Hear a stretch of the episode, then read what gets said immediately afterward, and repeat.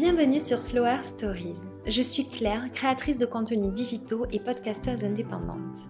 Sur mon compte Instagram Claire Mondré, je partage mes passions et découvertes à travers lesquelles j'ai à cœur de transmettre un mode de vie plus conscient et des conseils bien-être. Avec Slower Stories, je souhaite valoriser les femmes entrepreneurs qui contribuent à rendre demain meilleures grâce à leur activité.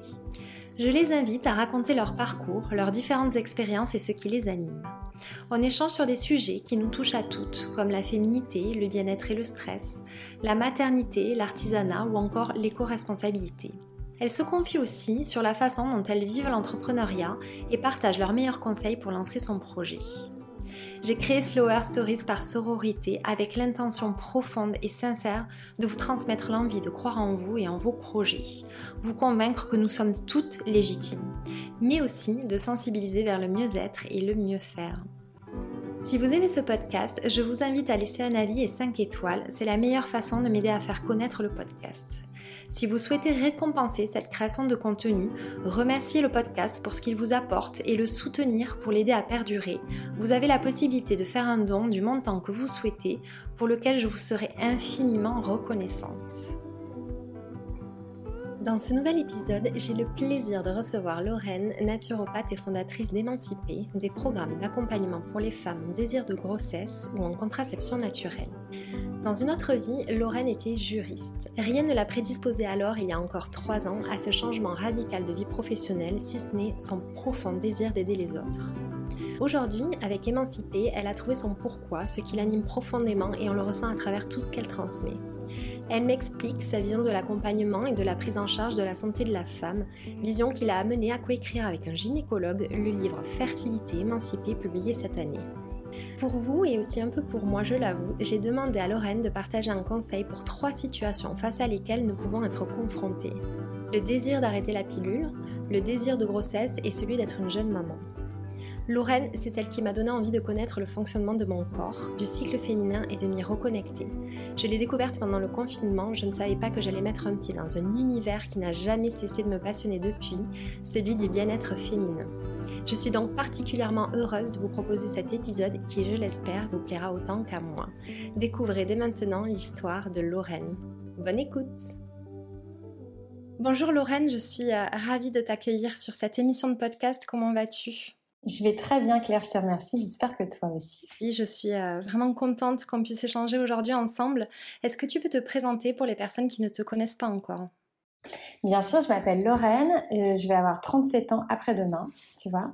Euh, je, vis dans la Drôme avec mon mari et mes deux enfants. Je suis euh, aujourd'hui la fondatrice d'une plateforme qui s'appelle Émancipée, dont l'objectif c'est de vraiment donner des clés aux femmes et aux couples aussi pour reprendre en main leur fertilité, que ce soit dans un objectif de grossesse, de contraception ou de meilleure connaissance de son corps.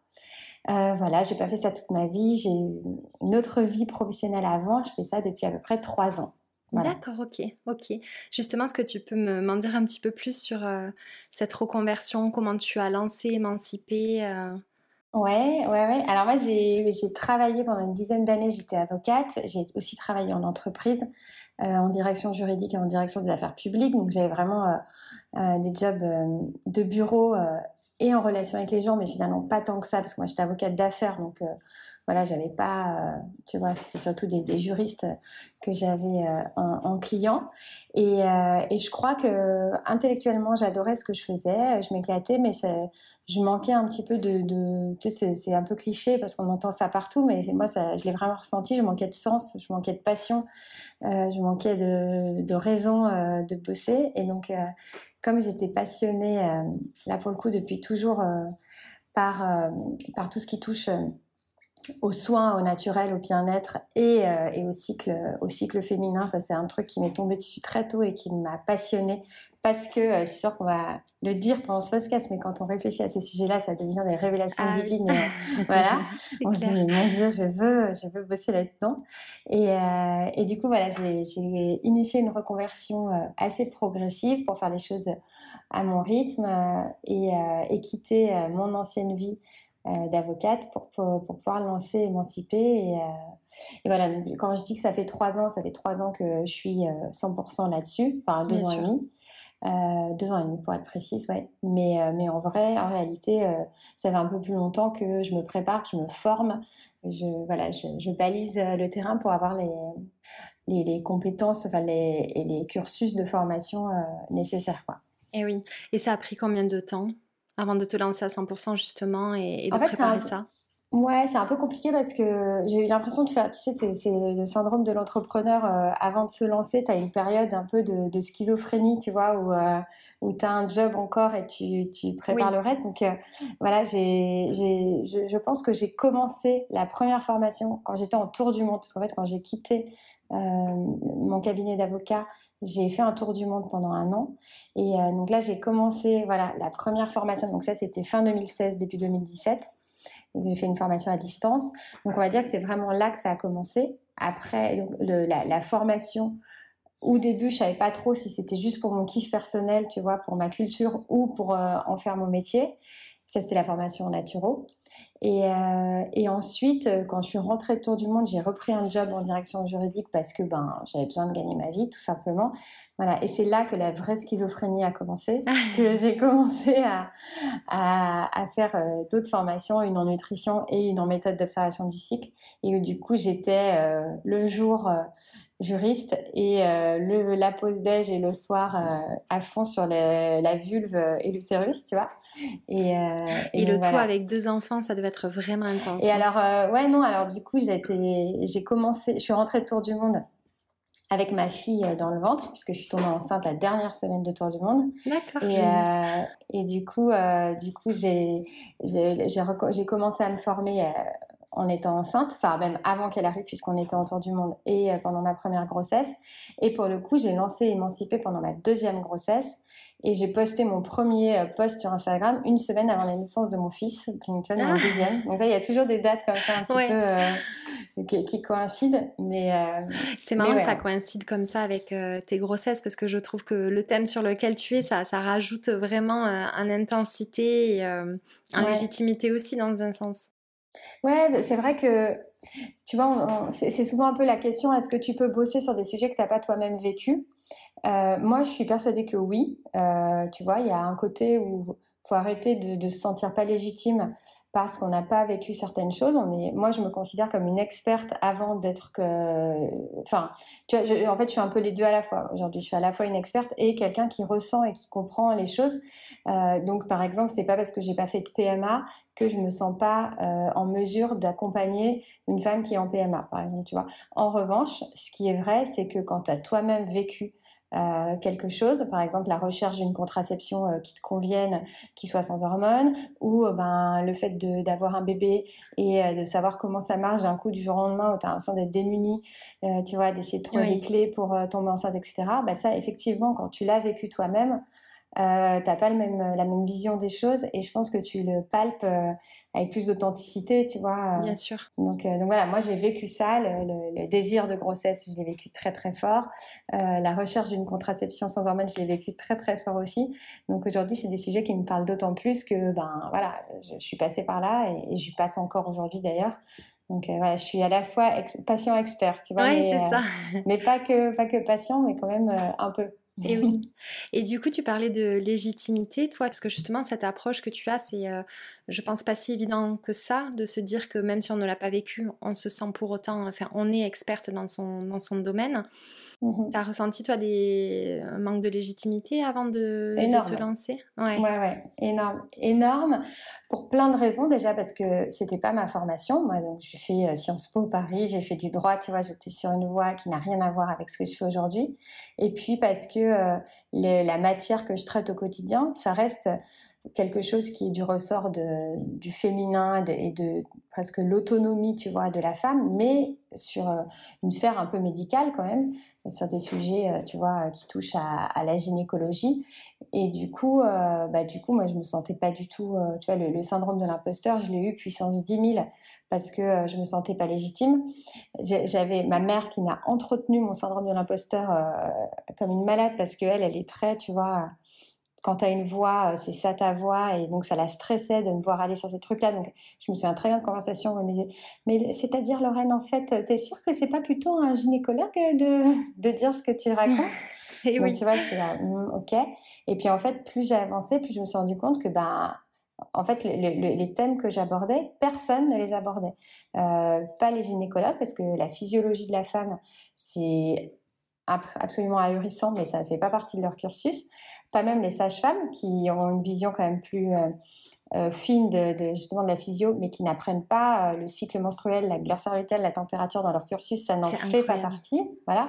Mm. Et les naturopathes, en général, ils sont quand même plus généralistes et euh, ils n'ont pas, enfin, en tout cas, moi, dans la formation que j'ai faite, et je sais que c'est le cas de toutes les formations, on va pas aussi loin sur la physiologie. Donc moi, je suis vraiment allée chercher des formations hyper spécifiques à droite à gauche et je me suis construite aussi la mienne par des lectures, par des échanges avec des professionnels, etc.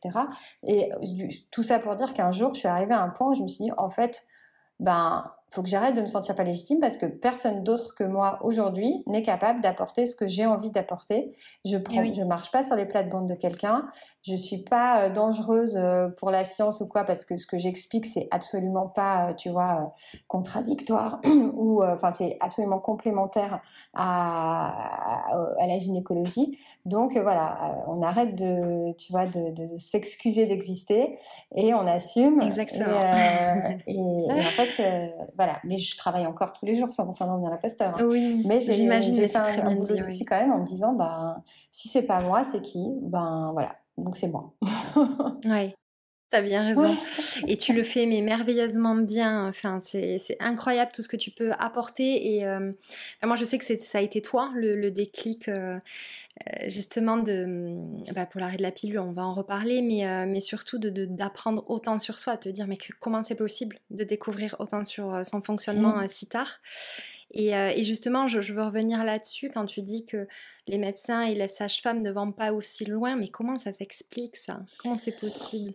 Écoute, euh, je sais pas. Pour euh, c'est archaïque finalement. Ouais, en fait, je pense que la médecine, elle est très euh, centrée autour de problème égale solution, tu vois, on, cherche à, soigner et un, gynécologue, il, est là pour, euh, pour soigner quelqu'un, pas pour faire de la pédagogie, pas pour euh, expliquer à une femme comment elle fonctionne, etc. Donc ça fait pas du tout partie, même de leur approche, je dis même pas de leur cursus, mais même tu vois, de leur façon de réfléchir et de, d'accompagner les femmes. Putain, ils comprendraient plus vite certaines choses et ouais, mais tu vois, permettrait de guérir. J'en suis, j'en suis persuadée. Et il y a aujourd'hui des gynécologues qui se forment. Moi, j'ai fait une formation euh, à la fac de médecine de Lyon en restauration de la fertilité. Et le public, c'est que ça, des gynécos et des sages-femmes. Moi, j'ai eu accès parce que je suis monitrice en méthode d'observation du cycle, mais c'est vrai que normalement, c'est un public que de professionnels médicaux. Donc, c'est des gens qui, justement, font un DU en plus de leur cursus euh, euh, de base pour apprendre la physiologie la femme, la fertilité naturellement, comment elle fonctionne, etc. Donc, du coup, j'ai tout un petit réseau maintenant de professionnels de santé qui, euh, sont formés à ça.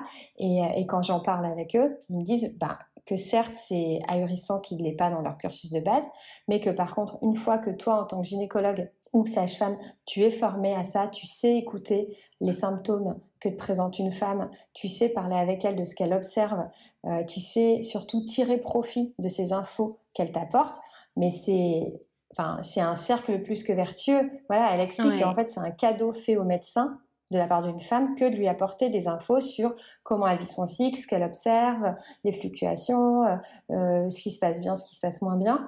Et, euh, tu vois, une des gynécologues avec laquelle je travaille beaucoup, qui aujourd'hui participe à, mes programmes d'accompagnement, elle me disait qu'en fait, en, en, gynéco, normalement, on t'apprend à poser un diagnostic avec trois, trois données. L'imagerie, donc ce que tu observes à l'écho, à l'IRM, peu importe, à la radio, l'hormonal, quoi, le biologique, donc ce que tu fais avec un, bilan euh, sanguin, et le, clinique, les symptômes, ce que te présente une femme. Et qu'en fait, en, réalité, les, les, médecins, les gynécos aujourd'hui, ils savent accompagner une femme en n'utilisant que l'imagerie et la biologie. Et en fait, la symptomatologie, ils savent pas l'utiliser parce que qu'une femme vienne te voir en disant bah, moi j'ai des pertes un peu bizarres plutôt à ce moment-là ou j'observe que euh, que mon cycle il est euh, il est un peu trop court, il est un peu trop long. Bah ils savent pas gérer ces datas-là. Tu vois, ils savent pas les intégrer dans leur diagnostic. D'accord. Euh, alors qu'en réalité, c'est ça qui qui va rendre le diagnostic beaucoup plus fin, beaucoup plus tu vois précis et et permettre de trouver des solutions aussi plus intéressantes.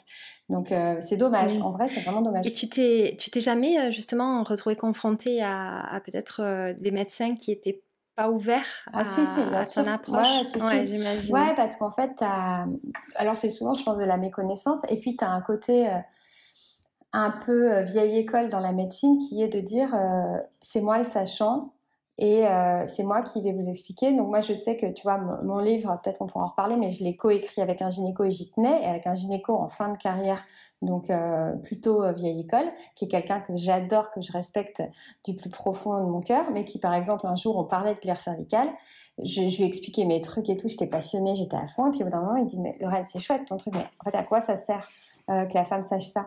Et là, tu sais, elle est vraiment son tombée. Je dis, merde, Jean-Pierre, dis pas ça, ah ouais, c'est ça sert, ça te donne de l'autonomie. Elle me dit, mais non, mais nous, on lui explique à la femme de toute façon comment il va son cycle. Je dis, bah non, en fait, non. Enfin, tu ah vois, euh, et elle, il y, a des choses qu'elle peut maîtriser elle-même. Et puis surtout, en fait, il y a des données que toi, tu n'auras jamais. Euh, parce que tu ne peux pas les deviner, en fait. Euh, tu vois, ce que ressent une femme, une femme qui va avoir des bouffées de chaleur à certains moments de son cycle, qui va avoir mal au sein, qui va avoir tel ou tel symptôme, qui, qui sont hyper parlants euh, dans euh, l'équilibre de son cycle, bah, ça, tu pourras jamais le savoir en fait.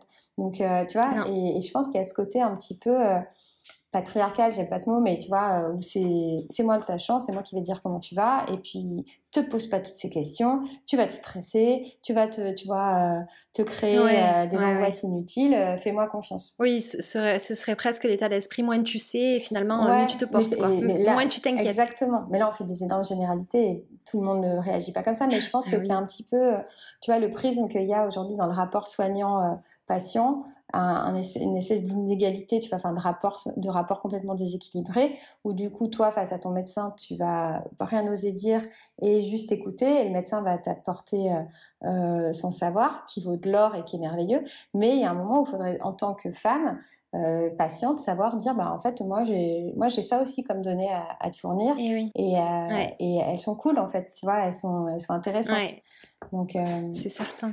C'est certain, mais c'est pas toujours évident effectivement de tomber sur le bon professionnel, de d'avoir l'impression qu'on peut lui poser des questions parce qu'il n'est pas pressé, parce que malheureusement c'est beaucoup ça. Mmh, mmh.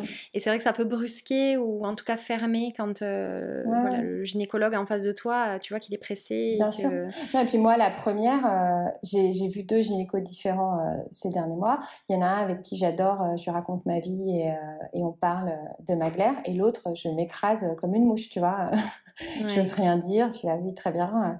Donc c'est aussi, euh, voilà, c'est pas toujours facile en fait de, de prendre un peu d'assurance face à un médecin, même quand on connaît très très bien son corps et qu'on a plein de choses en absolu à lui dire. Parfois, on n'ose pas. Et, du coup, tu permets, euh, tu permets justement d'ouvrir de, d'ouvrir ce dialogue et de sensibiliser euh, les femmes, en tout cas là-dessus, sur le fait qu'il faut communiquer et qu'il ne faut pas avoir honte mm, mm. de, de, parler de ces sujets-là. Par exemple, mm. l'endométriose, ça met 7 à 10 ans à diagnostiquer. Je pense en grande partie parce que les femmes ne disent pas assez ce qu'elles ressentent face à leur gynéco. Ou elles osent pas, ou elles, se disent, bah, si je lui dis que j'ai mal, il va soit me prendre pour une chochotte, soit me dire, ah bah oui, mais ma pauvre femme, euh, c'est ça, eh c'est ça être une femme. Tu vois, donc, alors que si on arrivait tout de suite en disant en fait mec euh, j'ai mal à chaque fois que je fais l'amour. Euh, mes règles c'est de la torture. Euh, à chaque fois que j'ovule ça me fait des pointes dans les ovaires. Bah peut-être qu'on raccourcirait le diagnostic d'endométriose et du coup la prise en charge.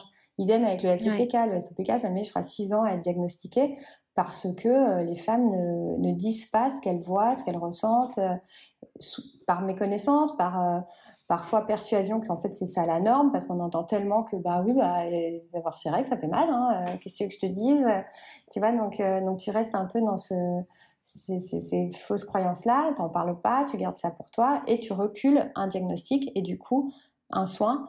Et euh, forcément pour les femmes c'est souvent le diagnostic justement il arrive au moment où tu as envie d'un bébé où du coup, bah, s'il n'arrive pas tout de suite, tu vas commencer à creuser. Et là, tu vas dire, en fait, ah, ça fait 10 ans que tu as de l'endométriose et que tu souffres. Et donc, c'est maintenant qu'on te la découvre. Donc, déjà, bah, les 10 dernières années, euh, tu as souffert en silence. Et puis surtout, bah, peut-être que maintenant, ça va prendre un petit peu de temps de rééquilibrer les choses, de, tu vois, de, de et, donc là, c'est le moment où tu n'as plus de patience en fait, parce que toi, tu le veux ton bébé.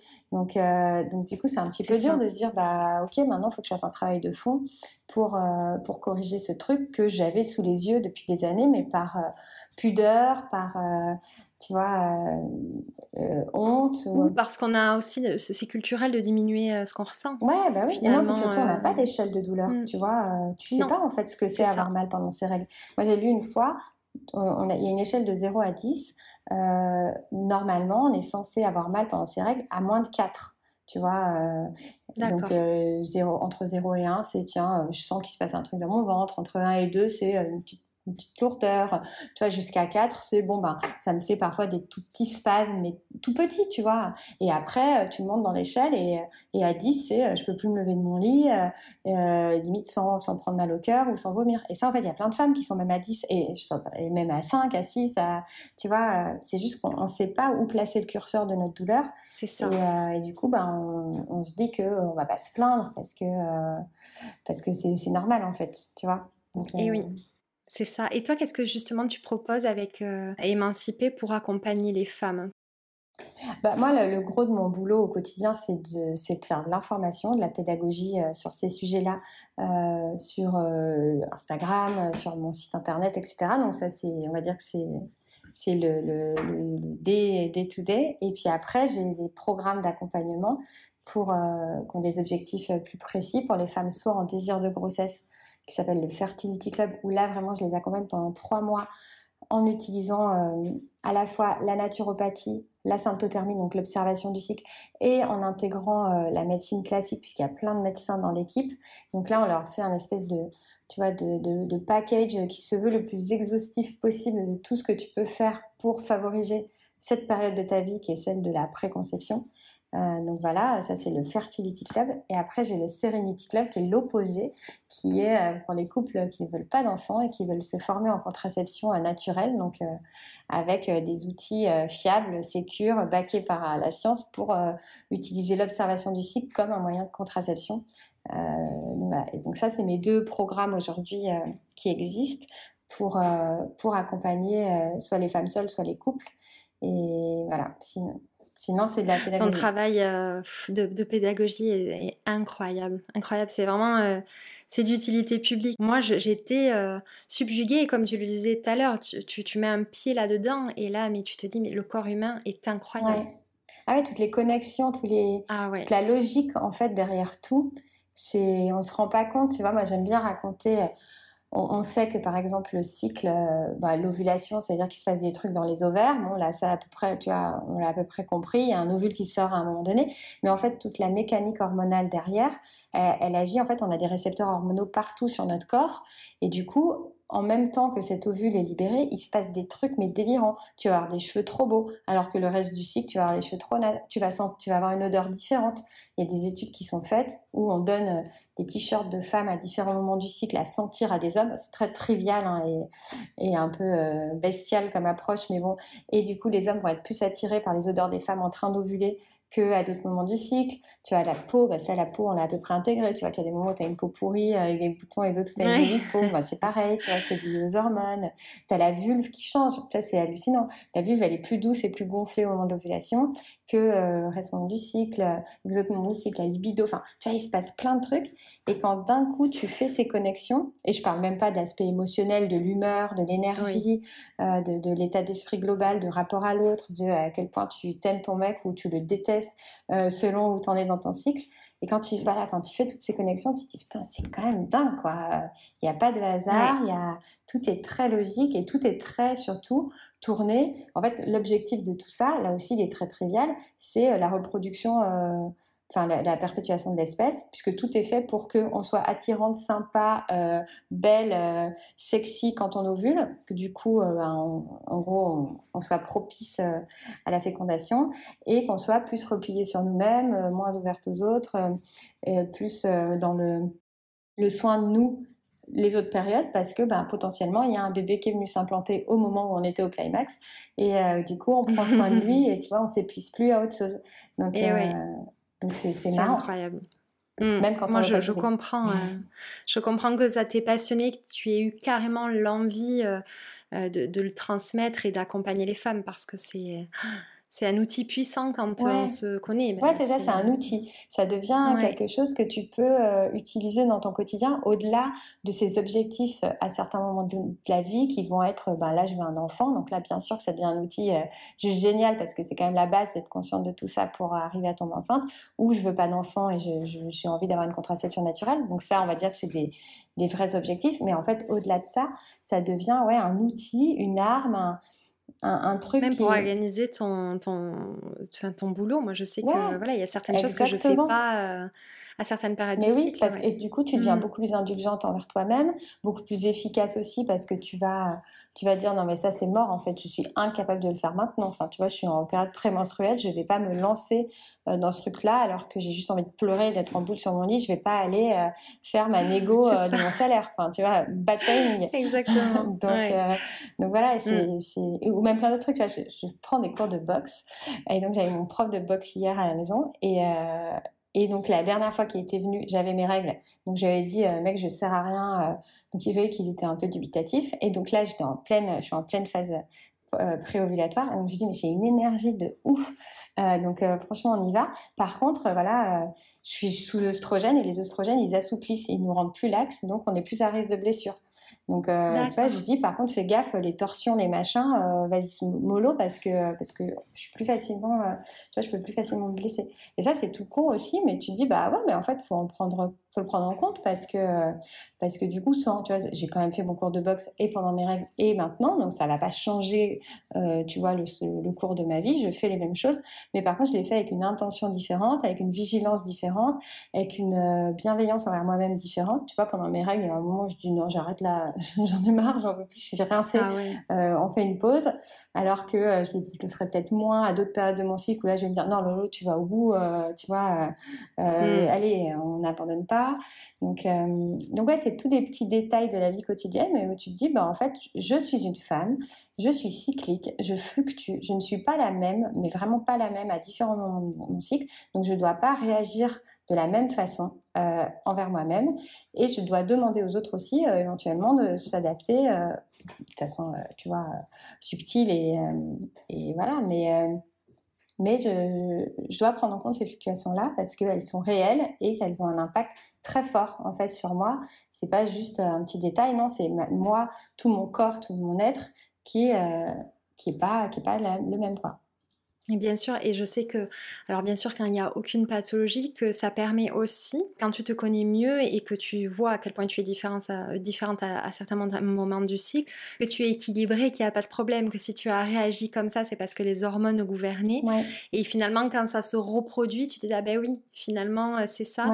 Et c'est vrai que j'en parle souvent avec mes copines et des fois elles font mais oui t'as raison euh, moi aussi ça m'arrive je croyais que j'avais un problème. Euh, et c'est vrai que pour, pour celles qui ne s'y intéressent pas de près parce que pour X raisons elle, euh, ça les rassure énormément de savoir que finalement on fonctionne à peu près toutes pareilles. Alors bien sûr à différents degrés hein, selon mais bien sûr.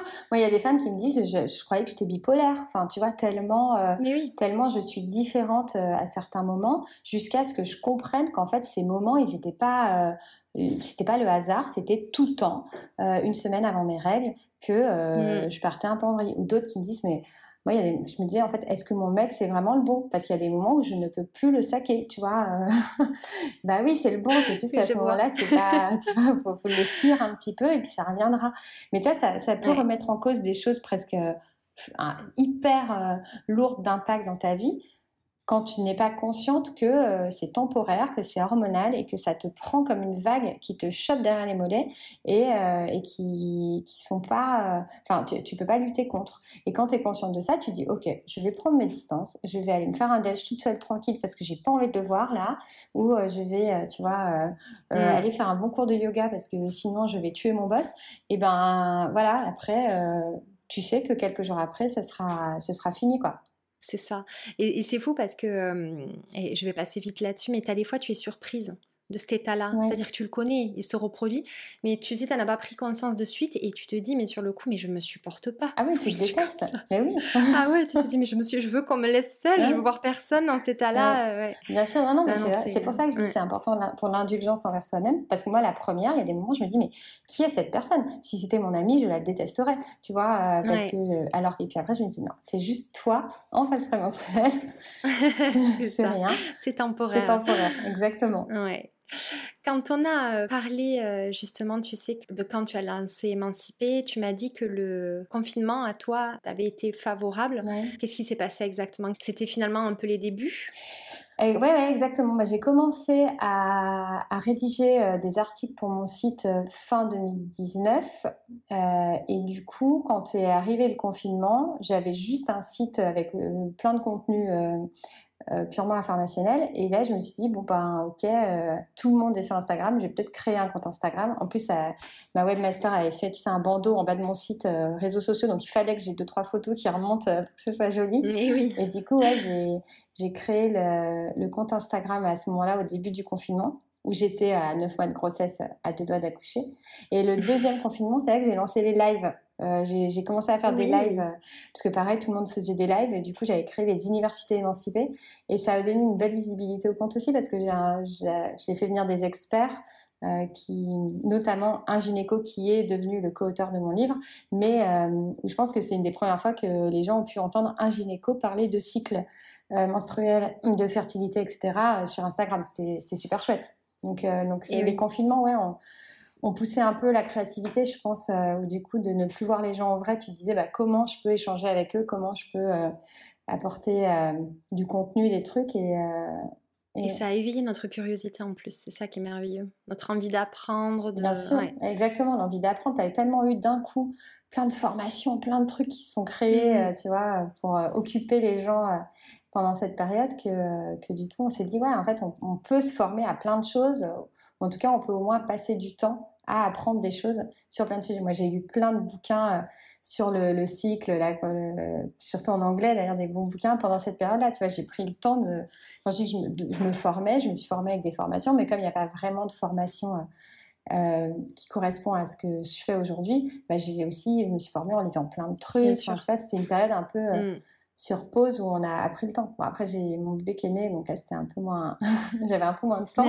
Et oui. Mais, et puis tu as su le transmettre aussi parce que ça c'est un, sacré challenge. C'est quand même un sujet, je, pense que la manière dont tu euh, l'expliques et dont tu l'amènes, euh, ça, ça, peut vraiment euh, autant fonctionner que, que ne pas du tout retenir l'attention. Et donc vraiment tu as su faire ça et justement du coup ça me fait un peu le, pont avec le fait que donc c'est une reconversion professionnelle que tu as fait. Est-ce que tu dirais justement que ton ancien job, que tes études t'ont permis ben voilà, d'avoir euh, des connaissances qui, qui, t'ont aidé aujourd'hui. Ouais, moi j'en suis sûre.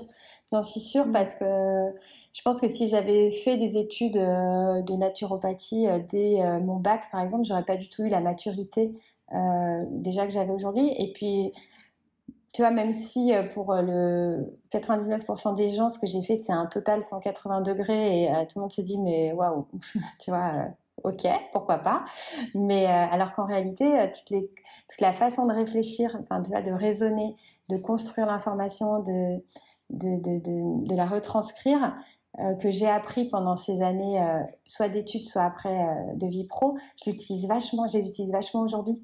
Et, et, et, tu vois, moi, si quand j'étais avocate, par exemple, mon job, c'était ça, c'était d'être confrontée à des trucs un peu, tu vois, compliqué à résoudre, d'aller chercher euh, plein d'infos, euh, d'en faire un raisonnement, de le retranscrire, d'en faire un truc qui, certes, qui convainc, mais qui aussi euh, qui explique, tu vois, qui et, et, d'en faire quelque chose d'hyper de, euh, facile à comprendre, tu vois, un raisonnement où d'un coup, quand tu l'as sous les yeux, tu dis ah bah oui, ils ont raison. Enfin oui, c'est bien sûr, c'est ça la, solution. Exactement le même mécanisme. et en fait, c'est la même chose. Tu vois, c'est ça, c'est d'aller chercher, d'aller plus loin que ce qu'on trouve, parce que euh, aujourd'hui, si tu t'arrêtes au premier niveau d'information qu'on donne sur euh, le cycle de la femme, bah, tu, tu descends pas très loin, tu vois, tu t'arrêtes très très tôt. Donc d'aller chercher plus loin, de creuser, de comprendre, et puis de rendre ça intelligible et un peu fun. Enfin, tu vois, un peu. et oui. C'est réussi pour le coup. Vraiment. non, non, moi, je T'expliques, mais vraiment, c'est unique la manière dont tu l'expliques. T'es sympa. Non, en fait, moi, je me dis, ce que j'aime bien faire, c'est répondre à une question où je pourrais répondre en une phrase et ben le faire en euh, tout un carrousel, tu vois, de 10 trucs euh, là mmh. sur Instagram, en vraiment. Moi, je suis un peu Jean-Michel comparaison, tu vois, je fais des comparaisons, j'explique je, pour qu'à la fin, tu te dises, ah bah oui, ok, euh, j'ai compris le truc que certes, tu aurais pu résumer en une phrase, mais là, au moins, ça devient concret, ça devient, tu vois, tu as, tout le, le, chemin de raisonnement. J'aime bien le donner, tu vois, j'aime bien partager mon chemin de raisonnement et pas juste ma conclusion. Et je pense que c'est ça aussi qui vient de, mes années euh, en tant qu'avocate, où en fait le talent de l'avocat, c'est de partager son chemin de raisonnement, parce que euh, du coup, c'est lui qui va convaincre, tu vois. Euh, donc moi, j'aime bien, j'aime bien faire ça, mmh. pas juste dire un truc, ah ouais non mais ça c'est oui. bah, merci et puis mieux encore, tu vois. Et, et, ouais, et t'es, es doué pour ça. Et en plus, tu illustres tes propos. C'est pas juste tu expliques, c'est effectivement tu compares et tu illustres ce qui appuie et permet de, comprendre plus facilement. Et du coup, pourquoi un livre et pourquoi avec euh, le coécrire avec un, gynécologue? Bah ouais, alors pourquoi un livre? Parce que euh, j'ai participé à la réédition d'un livre qui s'appelle Cycle féminin et contraception naturelle d'Audrey Guillemot, qui était ma Bible justement avant. Donc le jour où elle m'a appelée, euh, j'ai défailli, tu vois, pour me proposer de, de, de coécrire, enfin de coécrire, de participer à la réédition de son livre. Donc j'ai participé à ça euh, j'ai vu ce que c'était faire un livre, etc. Et surtout, bah, j'ai eu un contrat avec Hachette euh, à ce moment-là. Et du coup, quelques mois après, donc là, mon compte, enfin, c'était le tout début d'Émanciper. Euh, donc voilà, j'avais aucune visibilité moi-même en tant que, personne. Et, puis quand la visibilité est devenue un peu plus grande, j'ai commencé à avoir des propositions de maisons d'édition pour faire des livres. Euh, et euh, du coup, je me suis dit, ben, j'ai bossé avec Hachette, euh, je vais aller les voir, eux en premier quand même, pour leur dire. J'aurais dit, ben voilà, j'ai des propositions. moi, pourquoi pas, ça m'intéresse, mais ben, en tant qu'affaire, je préfère le faire avec vous. Donc, si ça vous dit, on peut plutôt le faire ensemble. Mais par contre, j'ai une condition, c'est que je veux le faire avec un, gynéco, enfin un ou une à l'époque. Euh, j'étais pas, enfin certaines. Euh, si en même temps je dis ça, c'est vrai, je savais avec qui je voulais le faire. Mais euh, mais en tout cas, voilà, ce que je savais, c'est que je voulais pas faire un truc toute seule avec un angle purement naturel, parce que déjà ça avait été fait, ça avait été bien fait, et surtout, bah il y avait ce côté silo, tu vois, ou, euh, ou, en tout cas opposition, ou euh, ben, une solution. Et moi, je voulais un truc qui soit la réalité de ce que vivent les gens. Et la réalité de ce que vivent les gens, c'est que ils ont un gynéco, ce qu'on disait tout à l'heure, il galère, il bafouille devant lui en disant oui non mais c'est-à-dire qu'en fait vous savez j'ai vu un truc là au niveau de ma glaire cervicale oh, oui c'est bien. Et tu vois c'est ça ta vraie vie. Et si tu commences à, à, te faire briller les yeux en, en, apprenant plein de choses de ton côté en, ayant plein d'outils naturels etc mais que dans ta vraie vie de euh, je vais voir mon gynéco derrière parce que c'est quand même lui qui m'aide à avoir un bébé je ne sais plus l'utiliser ben, je deviens schizophrène justement. Et, et voilà. Donc moi je voulais un truc qui qui rassemble et qui n'oppose pas, qui, euh, qui soit la complémentarité entre euh, la vision d'un médecin, d'un gynéco, du corps de la femme, et ma vision à moi, euh, plus naturelle, plus physiologique, de ce même corps, de cette même femme. Et du coup, tu vois, en faire un truc commun avec des petites oppositions. Hein. Dans le livre, il y a des moments où on n'était pas d'accord et on l'a laissé et on a fait en sorte que ça se ressente pour que euh, justement ben, les lecteurs euh, se disent ah oui tiens c'est normal qu'ils ne tiennent pas le même discours euh, à ce moment-là. Ok maintenant c'est bien d'être allé jusque là je trouve. Ouais ouais ouais. Mm. oh, c'est vachement frité pendant qu'on écrivait. Mais c'était génial. Hein, et ouais tu m'étonnes. Ouais, ouais, mais du coup soit on arrivait à trouver un terrain d'entente soit on ne trouvait pas on campait chacun sur notre position. Et dans ce cas-là on l'a laissé tel quel dans non en réalité ça arrive deux fois hein, c'est pas c'est pas du tout. Euh, le livre est en fait euh, un beau travail commun et, une belle euh, conclusion qui est de dire en fait on parle tous de la même chose. on l'aborde juste pas de la même façon et en fait nos façons sont hyper complémentaires, vertueuses et, et voilà tout le monde a y gagné quoi. C'est vraiment un, livre, euh, c'est une Bible, tu t'y réfères parce que c'est vrai que tout ce que tu partages sur Instagram est formidable, mais, euh, mais là pour le coup, tu as vraiment regroupé toutes les informations. Mmh, mmh. C'est beaucoup plus complet, ce qui est normal. Et, euh, et, ouais, ça permet de s'y référer tout le temps, mais c'est vraiment une mine d'or d'informations. Mmh. Après, je tenais à ce que le livre il soit plus théorique, tu vois, et pour tout ce qui est pratique, Euh, je mets en place des choses, des plans d'action, euh, que ce soit dans l'alimentation, des plantes, des compléments alimentaires, etc. Ça, j'ai vraiment, j'ai tenu et j'ai tenu tête un peu à chèque. Je voulais pas que ce soit dans le livre, parce que ça, pour moi, c'est un truc, c'est encore différent et tu dois individualiser, tu dois échanger, etc. Et ça, c'est vraiment quelque chose que je garde pour mes programmes, justement, où là, et oui, c'est ton rôle d'accompagnant. Voilà, c'est mon rôle d'accompagnant et, et c'est pour ça que tout est assez complémentaire. Tu as ouais, les réseaux sociaux où là c'est plus de la pédagogie fun. Ce livre qui est un truc plus euh, ancré et qui a vocation à rester et à être une ressource euh, quand tu as des questions. Et après, les gens qui veulent agir, qui veulent vraiment mettre en place des choses, là c'est encore autre chose. Euh, et c'est le format, le format des clubs. Mais, mais ouais, je trouve que la, la répartition fonctionne bien comme ça. Mmh. Et tu fais, du coup, tu fais tes, donc tes euh, accompagnements et en fait, c'est pas des accompagnements en groupe, hein. c'est individualisé malgré tout. Les personnes s'inscrivent, c'est ça? Ouais, alors si c'est en groupe, parce que moi je crois hyper fort à la dynamique de groupe justement dans ces moments, notamment euh, la fertilité mmh. où en fait euh, tu es seule au monde, à être persuadée que tu es la seule à vivre ça et que toutes tes copines, elles sont toutes enceintes du premier coup, etc. donc moi, pour moi, c'est la force vraiment, de en tout cas le Fertility Club, de ce programme, que de dire en fait, vous avez vu tout le nombre que vous êtes à vivre la même chose? Et tu vas souffler un coup, ça rassure. Euh, et après, ben, toute la partie justement pédagogie, etc. Ouais, on l'a fait tout ensemble. Et ensuite, on individualise. Moi, je suis là au quotidien pour chacune. Et il y a plein de relais. Il y a d'autres thérapeutes qui sont là avec moi pour individualiser euh, aux besoins euh, pour chacune. Donc c'est vraiment... Euh, mais toute la dynamique et l'apprentissage, la, formation, on fait plein de lives avec des, des, experts qui viennent soit leur répondre à leurs questions. Tu vois, il y a des gynécos, une gynéco de PMA, une gynéco de ville, un andrologue qui est le gynéco des hommes, un médecin tu vois, endocrino, médecine fonctionnelle, qui viennent répondre à leurs questions. Donc ça, c'est quand même ouf d'avoir accès à ces gens-là euh, où là on, se parle justement euh, sans le filtre de euh, je suis dans le cabinet de mon gynéco et j'ose pas poser mes questions mais là on peut y aller. Et puis après des thérapeutes plus qui viennent leur faire des pratiques. Donc on a des, des séances d'auto-hypnose tout ensemble on fait des séances de work de yoga enfin tu vois y a, on touche un peu à plein de trucs. Ouais. C'est génial. de pouvoir proposer ça. Et... Parce que moi, je me disais, tu sais, je trouve que tu es d'une grande générosité dans ce que tu transmets et dans les échanges que, que, tu as sur ton compte Instagram. Et je me dis, mais comment elle, elle réussit à. J'imagine que non, comme tous, mais tu, tu réussis pas à répondre à tout le monde. Mais je trouve que tu as quand même toujours cette générosité d'apporter de, l'aide à une femme qui va t'écrire sur Instagram. Et c'est vrai que je me posais la question de quelle limite tu te donnes parce qu'après il y a tes accompagnements malgré tout qui sont là pour ça.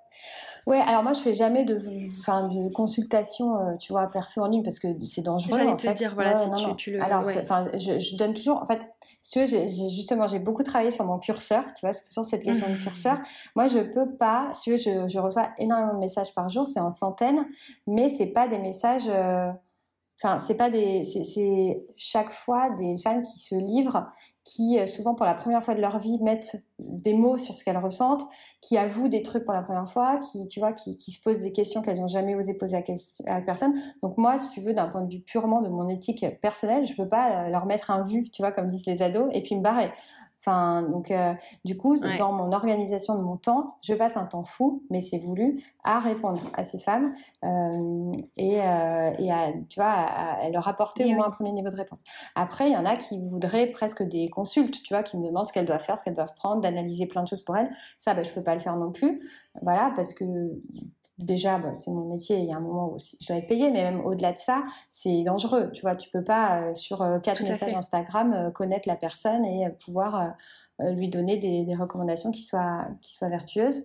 Mais par contre, je donne toujours voilà, un premier niveau de réponse je, tu vois, j'oriente, euh, je, rassure. c'est bien parce qu'effectivement, ça peut donner, euh, enfin, ça peut, et c'est aussi le, but, mais selon les, problématiques, euh, donner envie justement de faire ton accompagnement. et si je parle après d'un point de vue purement intéressé, c'est que, en réalité, enfin, c'est pas, pas le mot, mais ces femmes-là, c'est aussi elles qui, un, jour, peut-être iront plus loin avec moi. Et, et moi, toutes les femmes qui, qui, rejoignent mes programmes, c'est des femmes avec qui j'ai échangé potentiellement pendant des eh mois, voire euh, des années avant. Tu vois, on se connaît et le jour où c'est le bon moment pour elles, bah, potentiellement elles vont plus loin. Donc, euh, si tu veux, euh, enfin. non pas que je le fasse pour ça, mais c'est aussi, on construit des, des, relations, tu vois, moi avec toutes ces nanas, et du coup, ben, c'est de la confiance qui se crée, je deviens quelqu'un où elles savent, enfin, elles sont conscientes de la pertinence entre guillemets de, de mes réponses et de mon approche. Et si elles veulent aller plus loin, elles y vont, tu vois. Donc, oui. Et ça, je trouve qu'on le, de toute manière, on le sent. Euh, je ne sais plus quand j'échange avec toi la première fois, mais on le sent que que c'est pas uniquement commercial. Bien sûr que tu dois mmh. gagner ta vie et bien sûr qu'il y a, que, que, tu as des objectifs. Et, mais je trouve que ce, ce, désir de transmettre et, d'accompagner et aussi cette sororité, finalement, elle, elle, est très présente chez toi. Ah ouais, ouais, mais parce qu'encore une fois, je suis sur des sujets, enfin, c'est des sujets trop intimes, trop trop fort euh, dans la vie des gens pour euh, dire bah ah non tu me payes pas dégage. Et je vois plein plein de, de comptes de naturaux ou trucs comme ça qui sont euh, assez violentes dans leur façon. Parfois en oui, story mais te voilà, dire, que je pense que c'est le cas parfois ouais, arrêtez de me poser des questions je répondrai pas ceci n'est pas une hotline. Enfin tu vois je, je critique pas mais je trouve ça un peu dur parce qu'en fait tu as plein de femmes qui n'ont pas les moyens d'aller payer une consulte qui n'ont pas tu vois le comment dire les clés pour faire les recherches, les bonnes recherches. Et donc ces femmes-là, tu peux pas les laisser euh, complètement seules au monde. Donc voilà, c'est pour ça que moi je veux toujours donner un premier niveau euh, de, réponse. Et, et, bien sûr que si on veut aller plus loin, ben on, on va plus loin. Mais euh, mais je trouve que sur des sujets aussi sensibles, tu ben, c'est aussi le jeu, quoi. C'est que eh je donne du contenu de et je eh peux pas dire, bon, bah, prends, t'as rien compris, tant pis, c'est pas mon problème. Tu vois, il y a du SAV, en fait, derrière. C'est que si la nana, elle a pas compris ce que j'ai raconté, euh, ben, je peux pas, euh, Enfin, alors soit j'ai déjà donné la réponse ailleurs et là je dis gentiment, bah en fait j'ai un poste là-dessus donc euh, tu vois cherche. Mais mais sinon c'est mon devoir aussi que de que d'aller un peu plus loin si c'est pas clair en fait. Bien sûr. Donc, euh, je trouve que c'est une très, une très belle approche. Merci. On l'a évoqué euh, rapidement tout à l'heure, mais euh, on découvre souvent comment fonctionne notre corps sur le tard, soit à l'arrêt de la pilule, que ce soit pour un projet de grossesse ou simplement, comme ça a été mon cas, pour préserver ma santé. Comment tu peux expliquer justement, enfin on l'a dit finalement, mais c'est qu'en fait les gynécologues n'ont pas cette approche-là, mais pourquoi ça n'évolue pas? Selon toi, c'est... Oh, ça évolue, je pense quand même. Ouais, quand ah ouais, je trouve. Je trouve que bah, là, tu as plein de papiers euh, sur euh, justement la défiance des femmes vis-à-vis de la pilule. Enfin, tu vois, on, sent que, que la, société commence à se rendre compte que euh, la, libération sexuelle, la libération de la femme qui a représenté la pilule, c'est peut-être pas non plus, tu vois, mmh. enfin, c'est peut-être pas ça la vraie libération sexuelle finalement. donc, je trouve que si ça commence à changer un peu dans les esprits, après, c'est aussi avec mon prisme complètement déformé de nana qui parle de ça toute la journée et qui du coup échange avec des femmes qui sont sensibles à ces thématiques-là. C'est vrai que le gros euh, des femmes aujourd'hui sont quand même euh, très euh, ben, elles prennent la pilule parce qu'on leur prescrit la pilule, elles se posent pas plus de questions. Donc voilà, je sais que ma vision n'est pas représentative non plus, mais je trouve quand même que ça évolue. Oui, alors chez les femmes bien sûr, mais je trouve que sur le terrain, quand ah, on voit un médecin, mm, mm. tu vois, c'est ah là, où je me dis, mm, tu, alors bien sûr, j'imagine que c'est très complexe, que, que les programmes qu'ils apprennent en médecine aussi ont peut-être pas euh, sont certainement en train d'évoluer, mais je, pense que ça va être long le temps qu'il y ait tout tu vois, toute cette transformation-là. Et bon, heureusement, il y a, y a, des personnes comme toi qui existent, mais, mais c'est vrai que c'est pas évident d'être parfois confronté. Tu, tu vois, tu as, ce que tu nous, tu nous transmets d'être confronté, à un gynécologue où tu vas finalement parfois perdre autant de temps. Ouais, non, mais surtout, tu vois, y a, en fait, c'est un double travail. C'est que certes, il faudrait que les médecins soient un peu plus ouverts, mais aussi que l'enseignement, la, pédagogie auprès des jeunes filles soit meilleure. Parce qu'aujourd'hui, et moi, la première, si je repense à la moi de 18 euh, ans euh, qui euh, avait une vie sexuelle qui démarrait et qui n'était pas forcément toujours hyper stable, si je m'étais juste contentée de regarder un compte Instagram comme le mien et de me dire allez YOLO, je prends pas la pilule et tout va bien, j'aurais peut-être avorté plusieurs fois, tu vois, dessus. Donc il y a aussi, en fait, ça s'improvise pas d'être autonome dans sa contraception, ça demande de se former, ça demande d'être accompagné potentiellement, tu vois, par une formatrice, ça demande d'avoir des vraies connaissances pour pouvoir se, lâcher euh, sans filet. Donc je pense qu'il y a aussi, euh, tu vois, soit on se dit qu'il y a un âge pour tout et tes premières années de vie, tu dois passer par la pilule. Moi, je trouve ça un peu dommage parce que c'est des moments où justement, c'est pas le moment de bloquer les hormones. Tu vois, on en a besoin de nos hormones. Eh et je trouve ça hyper triste qu'on donne la pilule aussitôt aux femmes parce que du coup, elles se connaissent pas. Elles se, enfin, il y a plein de, choses dans, le développement même de la femme qui nécessitent ces hormones-là. Donc, pour moi, c'est pas ça la solution non plus, mais c'est peut-être euh, une vraie, un vrai enseignement pour que, que cette autonomie, tu vois, elle soit, elle soit sécuritaire. Enfin, je sais pas comment dire, tu vois, eh mais, mais aujourd'hui, en fait, on est prête à prendre le temps pour se former euh, et parce qu'on a 30 ans, parce qu'on a un partenaire stable. Donc du coup, bon ben forcément, euh, tu vois, les risques sont sont pas les mêmes euh, parce que peut-être il y en a qui sont, tu vois n'ont plus une vie sexuelle non plus débridée. Donc, euh, pour un rapport tous les deux mois, tu vas prendre la pilule, tu dis, bon, ben, c'est pas un peu chier, tu vois. Donc, euh, enfin, il y a plein de choses qui sont différentes à différents moments de la vie. Et il y a certes l'approche des gynécos qui, pour moi, devrait être plus ouverte sur l'éventail des options qu'on propose. Aujourd'hui, c'est pilule. Oui, j'allais le dire. Ouais. C'est plutôt laisser le choix. Voilà. laisser le choix et, et euh, à minima donner quelques informations sur euh, le fonctionnement. Parce que par exemple, enfin, je sais que moi, euh, ça a commencé par les pertes blanches, qu'on appelait les pertes blanches, mais euh, on n'a jamais su, je n'ai jamais ah su, bah on m'a jamais expliqué mmh, mmh. quoi, et tu vois, et ça, je trouve ça fou, sans même parler de contraception, on m'a expliqué pourquoi il y a ah un fluide qui, non, mais sort de ça, C'est ça, c'est ça que je dis dans ce que, pour moi, la, pédagogie, l'enseignement qu'on doit faire aux jeunes, c'est là qu'il y a un truc qui, qui, doit être fait et très tôt, tu vois. Et là, je me, je me, suis mise sur TikTok il y a une semaine, euh, je sais pas pourquoi, euh, j'ai voulu essayer. Oui, vu ça, voilà. Ouais, non, non, mais, ah, je, je mais là, j'ai fait un truc justement sur la guerre cervicale, et je, sais pas, j'en suis à 600 ou 700 commentaires en, quelques heures de euh, nanas que je devine assez jeunes euh, dans leur façon de s'exprimer, qui me disent ah punaise mais euh, waouh merci quoi. En fait je suis normale, eh euh, je pensais que j'avais un problème, enfin je comprends. Enfin tu vois et tu te dis que ouais effectivement il y a, y, a, y, a, des choses à faire sur le, savoir que tu transmets aux femmes pour qu'elles soient pas complètement perdues face à leur corps et et que du coup après et qu'elles aient pas honte aussi qu'elles aient pas honte et qu'elles soient plus mm. autonomes par rapport à leur choix de contraception notamment voilà, qui communique aussi sur le, choix des options parce qu'effectivement, euh, tout est pareil. Avant, euh, avant ce que tu transmettes, euh, on nous fait croire qu'il n'y a que le préservatif et la pilule qui existent voilà, ça. au monde. Même le stérilet, on dit tant que tu n'as pas eu d'enfant, tu peux pas avoir un stérilet. Bah si, en fait. Enfin, tu vois, y a, y a, je trouve que voilà, on réduit beaucoup l'éventail des choix, alors qu'en réalité, il, bah, il est plus large et selon qui t'es en face de toi, tu peux moduler et aller au-delà de, du début de l'éventail, tu vois. Ouais. Exactement, c'est clair. Les hormones ont plus d'impact euh, qu'on l'imagine sur euh, notre euh, bien-être global. Est-ce que tu peux expliquer rapidement pour quelles raisons? Tu parles des hormones sexuelles, du coup ou... Oui. Ouais, bah c'est un petit peu, ouais, ouais, c'est un peu ce que je te disais tout à l'heure sur le fait qu'on a des récepteurs partout. Et tu vois que on pense souvent hormones sexuelles égale ovulation, règles, alors qu'en réalité. Et que tout se situe en bas. tout se situe en bas, alors qu'en fait, ça a des impacts incroyable sur euh, le corps et sur l'esprit. Et, et, ça, enfin, je pense que je t'en ai déjà un petit peu parlé, mais c'est vrai que quand on est conscient de ça, on fait des connexions, on comprend des trucs et, euh, et on se pardonne plein de choses.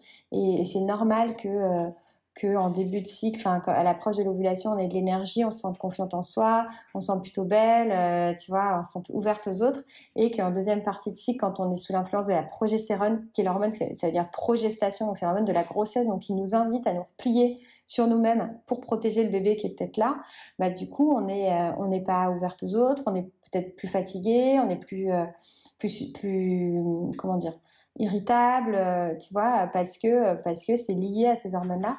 Moi, j'explique souvent aux hommes, tu vois, je leur dis, euh, bon, bah, ton érection matinale, tu la contrôles, toi euh, non, et ben moi non plus. je, l'ai déjà ressorti cet ah exemple quand je l'ai. Ah ouais, parce que je me suis dit, mais c'est d'une vérité bah criante en fait, et ça permet bah euh, pour eux de comprendre. voilà, exactement. Mm. Et du coup, bah, il y a des choses qu'une femme ne contrôle pas plus que l'érection matinale, qui sont liées à ses hormones, à l'arrivée de la progestérone dans son corps, à la chute de cette progestérone aussi, à l'arrivée des oestrogènes, enfin, etc. Et qui font que il y a des trucs qui sont pas contrôlables et, et, qui, qui, se, qui se révèlent un peu partout au-delà de, de la sphère utérine, mm. quoi. Et oui.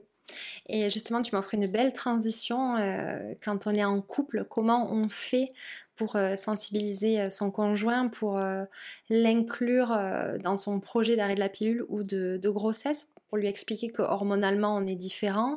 Et, euh, et, voilà, parce que oh, moi je sais que je lis anémie, mais alors ça fait un an que, que le pauvre il, euh, il, vit ça et je lui donne tellement, tu sais, à chaque fois que je découvre quelque chose, je dis mais oh, tu te rends compte? Et il doit se dire qu'est-ce qu'elle me saoule. ouais. moi je pense qu'il faut arriver justement à à partager de l'info, mais euh, tu sais, c'est un peu comme les livres pour les nuls. Alors, ils sont pas nuls, mais tu vois, savoir Enfin, nous les femmes, ça nous concerne, on, le vit et, on a des sortes, je te dis, de révélations divines quand on comprend certaines choses qui passent complètement normalement au-dessus de la plupart des hommes. Donc il y a un côté où quand toi tu arrives avec ton truc passionné, waouh, t'imagines et tout, bon, parfois ça fait flop, mais reste que quand un homme il comprend tout ça, qu'il l'intègre dans, dans, sa, dans son interaction avec toi, que, euh, que euh, il se sent acteur aussi, enfin tu vois dans la contraception par exemple, quand tu, tu, as une discussion posée avec un couple, que t'expliques, bah, en fait, euh, ta nana, là, elle vit des effets secondaires de malade, euh, ça la rend pas bien, c'est, sur sa santé à long terme, c'est probablement pas cool, euh, ça, ça, lui éteint euh, complètement sa libido, euh, elle se sent mal dans son corps, etc.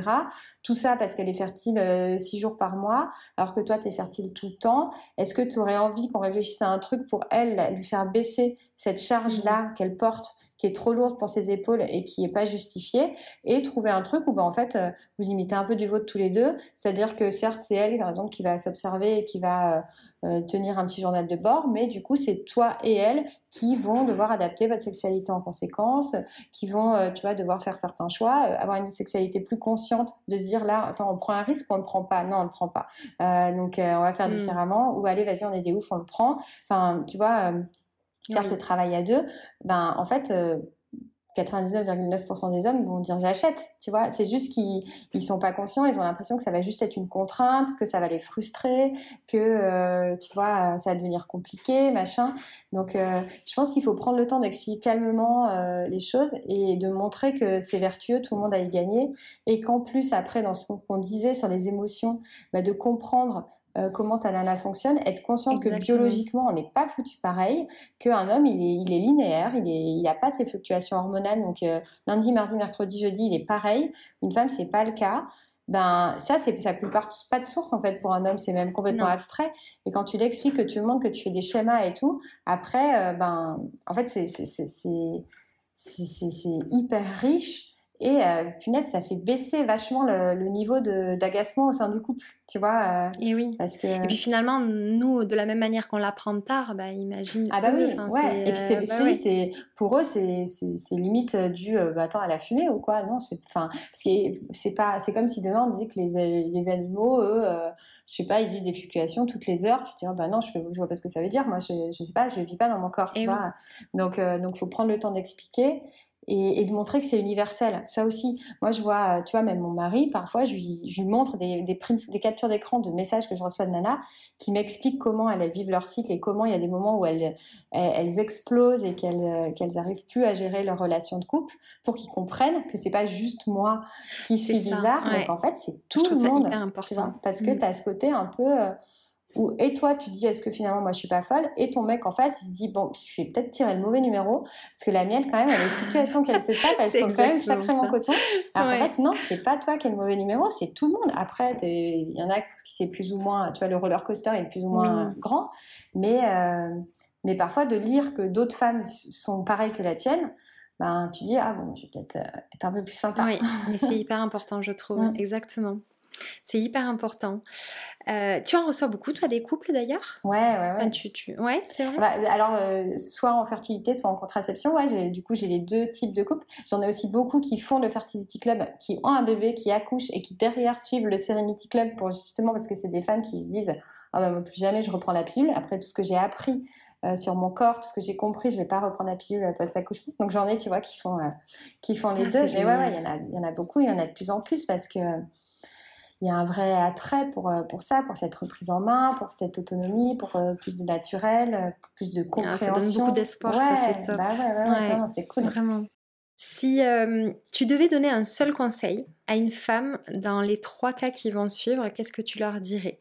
Donc une femme qui souhaite arrêter la pilule, euh, je dirais d'anticiper, de pas, tu vois, pas se, anticiper, j'entends pas, euh, tu vois, moi je suis pas forcément pro euh, sevrage progressif par exemple, où pendant des mois tu vas diminuer la dose, pas forcément, mais par contre de se faire accompagner, de, de, préparer son foie pour aider le corps à éliminer la pilule, de, prendre des compléments, des machins, pour pas se reprendre le retour de boomerang qu'on a en post-pilule et qui fait que plein de femmes reprennent la pilule pour des mauvaises raisons, parce qu'elles ont un, un, effet rebond avec de l'acné, euh, qu'elles euh, qu'elles perdent leurs cheveux ou quoi. Alors que si on prépare bien le terrain, Je dis pas que c'est magique, mais on peut diminuer ça et du coup, ben, pouvoir faire son arrêt de pilule avec toutes ses convictions et, et, pas avoir peur de se dire mais je vais retrouver une peau d'adolescente donc tant pis je garde cette pilule même si elle n'est pas du tout alignée avec moi-même mais je suis pas prête à, à ça donc vraiment anticiper mettre en place des choses pour que euh, l'arrêt soit le moins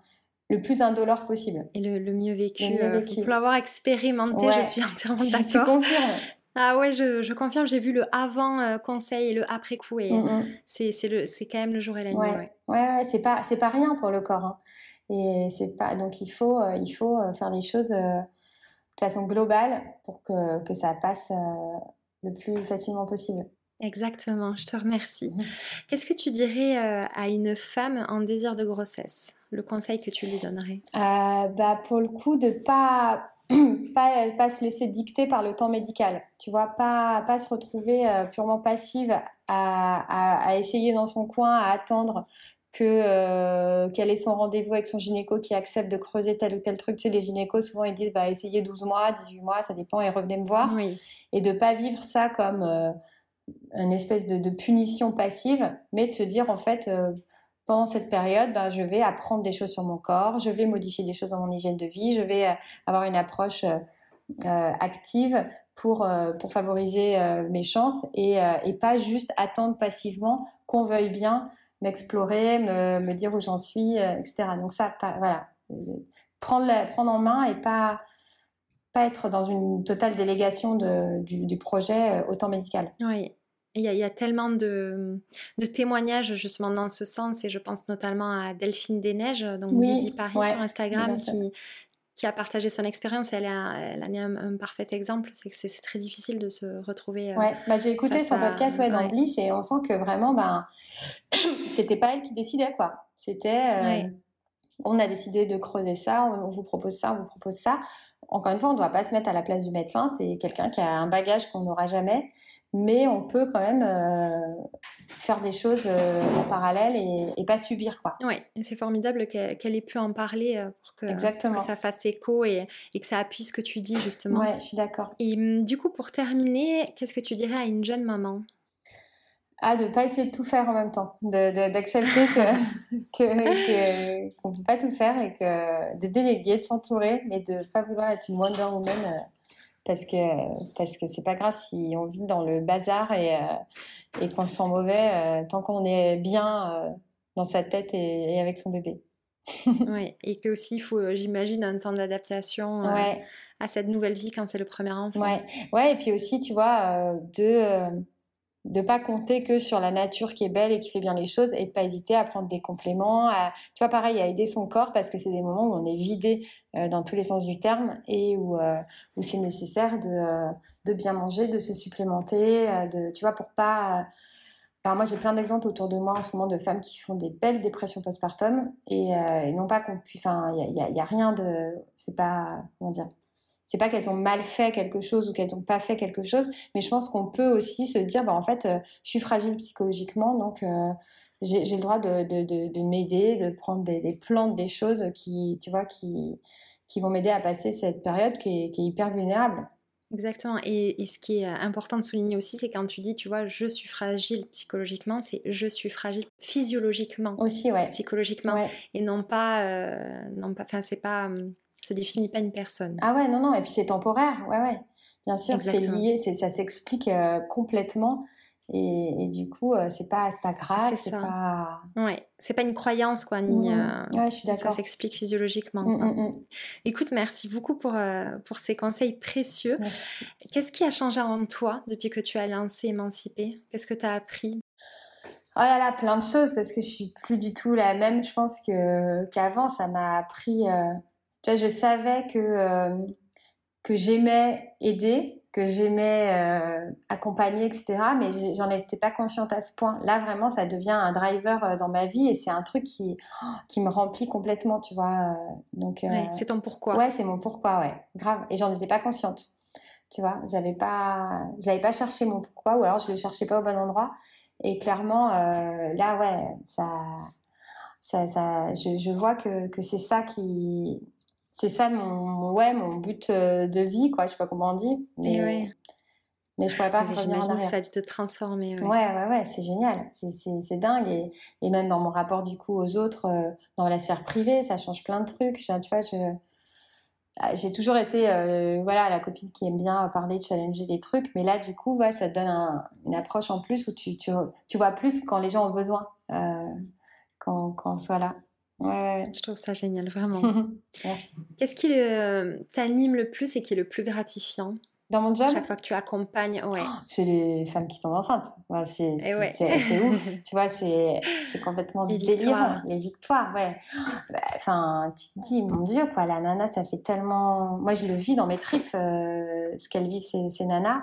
Et du coup, quand j'en ai qui, qui tombent enceintes euh, après un mois, un an, dix ans, enfin, tu vois, euh, c'est un feu d'artifice, quoi, c'est ouf ah ouais, c'est formidable. En plus, tu les partages et euh, même moi, ça me donne des frissons parfois. je me dis, oh là là, mais c'est beau. C'est trop beau. C'est le truc le plus beau. Euh, enfin, non, il y a plein de choses belles dans une vie.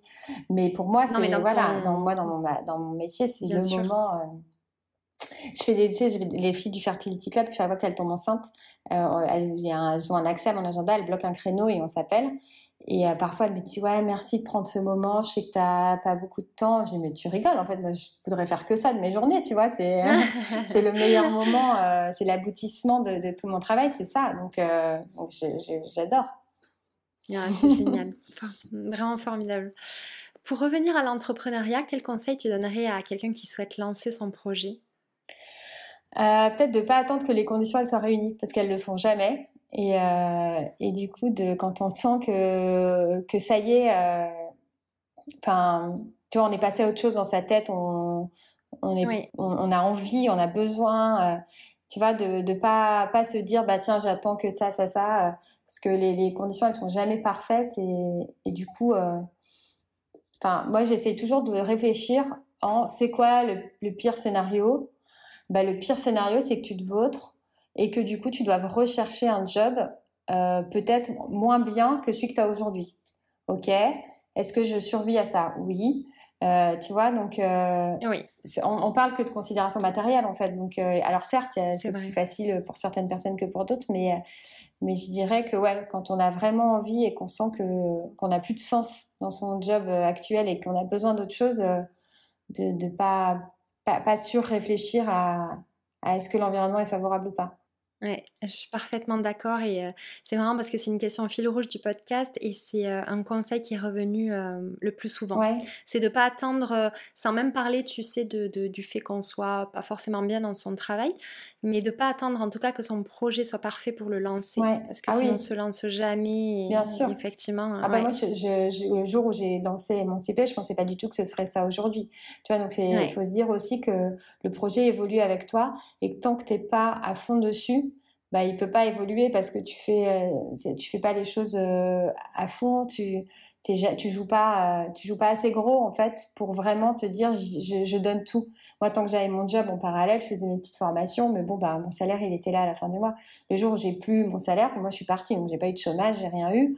Bon bah là je me suis dit ok maintenant tu vois il faut il faut trouver des enfin faut faut t'y mettre à fond. Donc c'est tout à fait ça. Qu'est-ce que tu dirais à la Lorraine enfant? Euh, qu'on peut se planter, enfin tu vois que c'est pas grave euh, de pas euh, prendre la bonne voie tout de suite. qu'on, pour moi la vie c'est pas une ligne droite, tu vois, c'est plein de petits, de petits virages et, et que c'est pas grave si on fait pas le bon choix. Moi j'avais une énorme pression en terminale de me dire faut que je fasse le bon choix parce que ça va dicter les 40 prochaines années. Tu vois, c'était bah cette pression. Et en fait, je réalise que je fais pas du tout euh, ce que j'ai fait euh, en post-bac et c'est très bien, tu vois. Il faut arriver à se décharger de ce choix qu'on a l'impression d'irréversible alors qu'il l'est pas, quoi. Donc, je me dirais, euh, voilà, fais baisser cette pression, plante-toi et, et puis tu verras qu'un jour, ça s'alignera, quoi. C'est certainement ça, en plus, qui t'amène là où tu en es aujourd'hui. Ouais, ouais, ouais, probablement, bien sûr. Toujours. Bien sûr. Ouais, tout à fait. Est-ce que tu dirais avoir trouvé ta mission de vie? Ah bah oui, c'est ce qu'on disait, ouais, mon pourquoi. Eh J'avais déjà ma réponse, mais bon. non, après, je sais pas, tu vois, je vais peut-être faire plein d'autres trucs. Peut-être qu'un jour, je ferai quelque chose, je me dirais, ouais, c'est ça vraiment la, la consécration de, de, ce que je voulais faire. Mais là, à l'instant T, je pourrais pas avoir une meilleure mission de vie, euh, pour reprendre tes mots, que celle que j'ai là. C'est ta mission de vie actuelle. Exactement, de celle que je suis aujourd'hui et à qui ça parle à 1000%. Peut-être que quand j'aurai 55 ans, tu vois, je serai moins sensible à ça parce que je serai moins, euh, euh, je vivrai moins moi personnellement. Mais là aujourd'hui, ouais. Merci. On va terminer cette conversation par le traditionnel petit quiz de cette émission. Je vais te poser euh, quelques questions.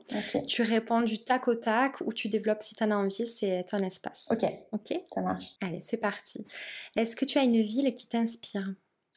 Euh, Ouais, je dirais Ubud, ou tu sais, à Bali où en fait pendant notre tour du monde, on s'est posé un long moment là-bas et c'est là que j'ai vraiment eu euh, mes espèces de petites révélations, tu sais, divines de ce que je vais faire de ma vie. Donc j'ai pris plein de décisions à Ubud. Et euh, j'aimerais ah, y retourner. Ok. Là, t'as été favorable, hein, t'as inspiré. Ouais, exactement. C'est ma happy place. Où je pense, c'est quand j'arrive pas à dormir, je m'imagine là-bas. oh, ça me donne envie d'y aller. Ouais, ouais, ouais. Est-ce que tu as un objet indispensable? Ah bah, je, je mentirais si je disais pas mon téléphone. Ce serait un mensonge, ouais. ok, je te remercie pour cette réponse honnête. Ta plus grande qualité euh, ah, c'est toujours compliqué. je pense que je suis efficace. Tu vois, quand je veux faire quelque chose, euh, je, me donne les moyens et je, fais. C'est bête, mais c'est vrai. Est-ce que tu as une mauvaise habitude? Ah, j'en ai plein. Euh, mais euh, qu'est-ce que j'ai comme Le chocolat, non, le chocolat, c'est pas une vraie mauvaise habitude, c'est même très bien. Non. Non, les, ah oui, je sais, les, sodas, les sodas light, je me fais défoncer par mon médecin euh, micronutritionniste parce que euh, je compense des trucs en buvant du Schweppes zéro, ce qui est nul, mais c'est mon petit, petit truc de kiff. Donc, si à côté de ça, et j'en suis persuadée, tu fais attention à plein de choses, je pense que tu peux garder ce plaisir-là. Non, non, il m'a dit, il fallait que j'en Il m'a dit, je préfère que tu boives du rosé tous les soirs que du Schweppes. Je dis, ok. Ah ouais, quand même. ah, d'accord. Te dire. ok, ça me dit long sur les boissons gazeuses. Ouais, que je sais, en plus, j'en suis absolument consciente. Mais bon. Est-ce que tu as une recommandation euh, culturelle à partager, un livre, un podcast, un film qui t'aurait particulièrement marqué? Ah, j'ai lu plein de livres dernièrement, euh, parce que j'arrivais plus à faire depuis un petit moment, parce que mes enfants étaient petits, et là je me suis remise à lire. Donc j'ai plein de super livres que j'ai adorés. Il y a peut-être... Euh, ouais, La Tresse de Laetitia Colombani que j'ai trouvé magnifique, des histoires de femmes qui sont trop belles. Oui, j'en ai entendu parler, mais je l'ai pas Ah, il est beau. Et là, je viens de finir, il n'y a pas longtemps, Tout le bleu du ciel et j'ai pleuré, mais comme jamais, pendant très longtemps, pendant presque une heure, je pense. Donc, euh, très beau aussi. Ah, je note. Tu as lu euh, Changer l'eau des ouais, fleurs? Ouais, je l'ai lu il n'y a pas longtemps aussi. Pareil, ça m'a ah, fait pleuré. J'ai pleuré. Ah moi, je pleure tout le temps à la fin des livres. Mais tout le bleu du ciel, normalement. Ah, je n'ai pas fini encore. Hein, ah, bah non, non, mais tout le bleu, normalement, je pleure 10 minutes tout bleu du ciel, j'étais en vacances euh, sur un transat et genre j'ai dû euh, me mettre une serviette sur moi parce que je me dis les gens vont se dire que tu vois je viens de perdre toute ma famille dans un crash d'avion parce que je pleurais mais sans pouvoir m'arrêter pendant très longtemps. Est-ce que tu étais en période prémenstruelle? Je ne me souviens pas. Enfin, que je regarde possible, possible. Super, merci beaucoup. Est-ce que tu as un rituel bien-être à partager? Euh, ouais, enfin, prendre soin de moi. Il y a un truc que j'essaye de faire souvent et je trouve qu'on s'autorise pas assez, c'est des massages et, parce qu'on a l'impression que c'est un luxe ou que c'est quelque chose, euh, tu vois, qui est trop égocentrique ou je sais pas comment dire, alors que ça fait tellement de bien. Superficiel. superficiel. On peut croire que ça fait superficiel. Ouais, exactement. Alors que moi, j'essaye de me dire que mon bien-être, c'est un élément euh, à part entière de, de ma, ma, vie et de mon équilibre. Et du coup, ouais, j'adore aller me faire masser. Je ne fais pas assez souvent à mon goût, évidemment, mais, euh, mais c'est un truc que, que je fais, que je fais sans culpabilité. Mais tu as bien raison. Et j'avais partagé là-dessus justement parce que le corps a une mémoire et, euh, et quand on, ces massages, on en garde le bénéfice pendant quelques jours après. C'est pas uniquement, euh, voilà, comme on le disait, superficiel ou un luxe sans intérêt. Mm-hmm. ça a beaucoup plus d'impact ah qu'on l'imagine même sur l'inconscient. Ouais. Ouais, d'ailleurs, je, me fais passer demain, tu ah, vois, parce que c'est ma première semaine de vacances. Et je me suis dit, j'en ai trop besoin pour partir bien en ah, voyage, oui, tu vois. C'est génial pour démarrer, pour relaxer son corps, ah, euh, ouais. commencer des vacances. Non, non, quand on peut se le permettre, c'est, c'est un truc, je trouve, qui est, magique. Oui, ou euh, automassage, même si ça reste pas, euh, ça, c'est pas tout à fait la même chose, puisqu'on lâche pas autant, mais, mais en tout cas, ouais, c'est des moments à s'accorder euh, quand on peut. Ta plus grande victoire? Ah, pareil, c'est cliché, mais c'est les enfants. Ils sont géniaux. J'ai vu qu'est-ce que j'avais entendu dire ça un jour qui disait c'est pas parce que c'est mes enfants, mais c'est quand même des êtres humains de ouf. Et moi, les miens, c'est ça. Parfois, je les regarde, je me dis, mais même si c'était pas les miens, je les trouverais tellement cool que euh, vraiment, ils sont, très très chouettes. C'est une belle victoire. Est-ce que tu as un mantra à partager qui te fait du bien au quotidien? Ouais, j'en ai deux que ma mère m'a répété toute ma vie. Je pense que je les ai entendus plus de mille fois chacun, et qui du coup sont restés et qui me drive beaucoup. C'est quand on veut, on peut. Ça, c'est un truc euh, qu'elle m'a dit, mais tellement, et que j'adore, qui est très vrai. Et l'autre, c'est que j'ai entendu encore plus, je pense, c'est on se fait remarquer par sa discrétion et son intelligence. Et ça, c'est un truc pareil que j'ai gardé, euh, parce que moi, j'adore les gens euh, qui, enfin, qui se font pas forcément, tu vois, que tu, remarques pas forcément dans une soirée, puis à un moment, tu vas parler avec eux où ils vont dire un truc et là, tu te dis, waouh, tu vois, euh, et moi, je préfère les gens comme ça que les gens que, très exubérants que tu vois tout de suite et d'un coup, euh, voilà. Et du coup, c'est un truc que j'ai gardé, que, que j'ai, ouais, que j'aime bien, euh, rester à ma place tant que c'est nécessaire, et puis après, plutôt me démarquer par, par ce que je vais dire et que que parce que je vais faire quoi. Mais euh, super. Merci beaucoup pour ce, ce partage. Et je te poserai une dernière question. Ce podcast valorise les femmes qui contribuent à rendre demain meilleur. Qui est-ce que tu aimerais que j'invite après toi? Quand je dis euh, femme qui rend demain meilleur, moi, ça me fait penser tout de suite à quelqu'un que j'aime beaucoup, s'appelle Florentine Denois Wang. Je sais pas si tu vois, elle est thérapeute de couple et euh, elle intervient dans mon Fertility Club auprès des couples qui, justement, vivent parfois pas très bien la période des essais bébés et, où c'est compliqué à vivre pour un couple, pour la libido, pour la communication. Et c'est une femme, chaque fois que je l'écoute, je, suis là, je dis Ah, oh, mais oui, ah, mais bien sûr, ah, mais tout à fait, ah, mais c'est brillant. Et donc voilà, je dirais Florentine, elle est, elle est géniale. Et elle fait du bien Si jamais je la trouve pas, je, je ouais, te demanderai son nom exact. Sur Instagram. L'espace du couple. Ouais. Ok, génial, merci beaucoup.